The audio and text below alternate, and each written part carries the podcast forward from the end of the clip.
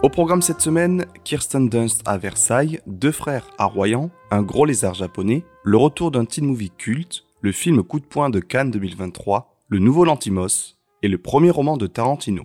On commence avec Marie-Antoinette, le troisième film de Sofia Coppola sorti en 2006. J'aime bien son idée originale d'avoir utilisé une musique anachronique pop-rock pour la BO du film. On y retrouve même un morceau de Afex Twin. Les costumes et maquillages y sont magnifiques comme à l'accoutumée. Enfant, j'avais un crush sur Kirsten Dunst. Je crois que ce film l'a réactivé. On quitte le luxe de Versailles pour rejoindre la chaleur des plages de Royan. J'ai eu l'occasion de revoir Nos cérémonies de Simon Riette, un film de genre français passé assez inaperçu, qui reste l'un de mes films préférés de 2023. On y suit l'histoire de deux frères unis par un lien très particulier qui retournent le temps d'un été dans la commune où ils ont grandi. C'est un teen movie hyper solaire à l'écriture raffinée avare en dialogue futile, riche en émotions utiles. On quitte la France pour aller se confronter au roi des kaiju, Godzilla. J'ai eu l'occasion de découvrir au cinéma deux adaptations japonaises récentes du plus célèbre des monstres de cinéma. D'abord Shin Godzilla de Hideaki Anno, sorti en 2016. Si vous êtes familier de l'anime Neon Genesis Evangelion, qu'il a créé, eh bien dites-vous que son film Godzilla, c'est un peu comme un épisode de sa série, mais en live action. Sauf que le budget VFX n'étant pas celui d'un blockbuster américain, ça pique parfois un peu les yeux. Côté bonnes idées, on a les mutations de la créature et les musiques employées qui rappellent l'univers de la série animée, mais côté mauvaises idées, eh bien ça pêche niveau montage ou rythme du film. On y voit trop de mecs en costard qui se parlent dans des bureaux et pas assez du monstre. Alors certes, c'est pour critiquer l'inefficacité bureaucratique du gouvernement en temps de crise, mais ça reste dommage quand même. Place donc au Godzilla dernier cru de 2024 avec Godzilla Minus One. Un film qui a la bonne idée de se situer juste après la défaite du Japon en 1945, en se plaçant du point de vue d'un kamikaze qui n'a pas voulu se sacrifier pour son pays. Le Godzilla y est plus terrifiant que jamais, rappelant à bien des égards le trauma de la bombe atomique qui a précipité la chute du pays à la fin de la guerre. Produit pour un budget d'environ 15 millions de dollars, les VFX incroyables mettent à l'amende toutes les superproductions Marvel de cette année, qui disposaient pourtant d'un budget dix fois plus important. Malgré quelques scènes de psychologisation un peu longues et naïves par instant, et une happy end trop hollywoodienne à mon goût, le film se place pour moi comme le meilleur film jamais réalisé sur Godzilla. Maintenant, place aux nouvelles sorties avec tout d'abord Mean Girls version 2024. Ce film est une adaptation du musical de Broadway, lui-même basé sur le film du même nom sorti 20 ans plus tôt avec Lindsay Lohan et Rachel McAdams.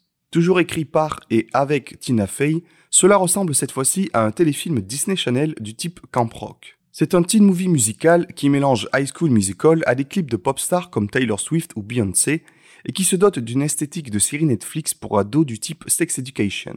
Bref, ça réinvente pas l'eau chaude. On y trouve quelques chansons sympas, mais ne vous attendez pas à beaucoup de cinéma dans ce film calibré pour plaire à la génération Z. Changement radical d'ambiance avec La Zone d'intérêt, le nouveau film de Jonathan Glazer. On y suit l'histoire de la famille du commandant nazi qui habitait dans une maison collée à l'enceinte du camp de concentration d'Auschwitz. Filmé presque comme un documentaire voyeuriste, toute la tension du film réside dans un design sonore extrêmement travaillé qui instaure un hors-champ très oppressant. Doté d'une mise en scène assez glaciale qui privilégie le grand angle et la grande profondeur de champ pour ne rien nous cacher, on se retrouve quand même, paradoxalement, à ne rien voir de l'horreur qui se déroule de l'autre côté du mur. Un film coup de poing qui saura vous marquer considérablement et vous hantera un long moment. On termine cette sélection cinématographique par mon premier coup de cœur de l'année, Pauvre créature de Yorgos Lantimos.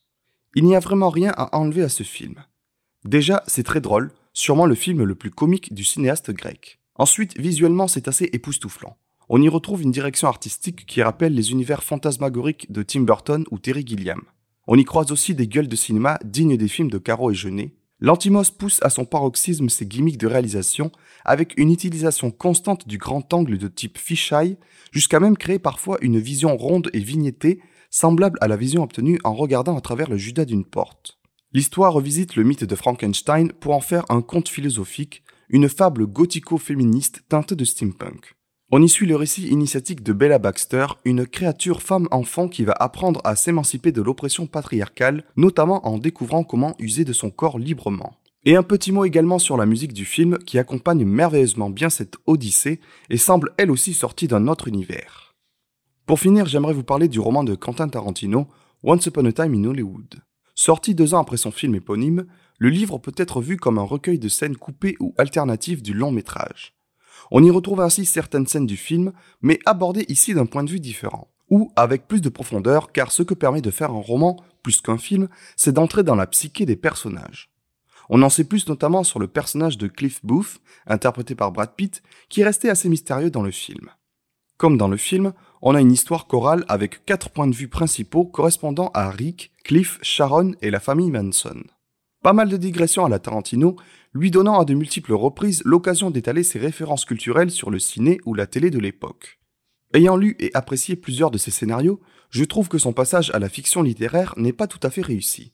Je pense notamment à ses nombreux sauts dans le temps, présent ou passé, ou son surplus de commentaires qui dévoilent son envie de devenir essayiste sur le cinéma plus que d'être un raconteur d'histoire. Après, malgré tout, on retrouve ces fameux dialogues affûtés au couteau, mais pas assez à mon goût. Et le mec se permet même de s'inclure en tant que gamin dans la diégèse de son histoire au détour d'une phrase sur son beau-père de l'époque qui aurait demandé un autographe à Rick Dalton pour le petit Quentin. Bonne semaine, allez voir des films, mais surtout allez voir Pauvre créature, vous ne le regretterez pas.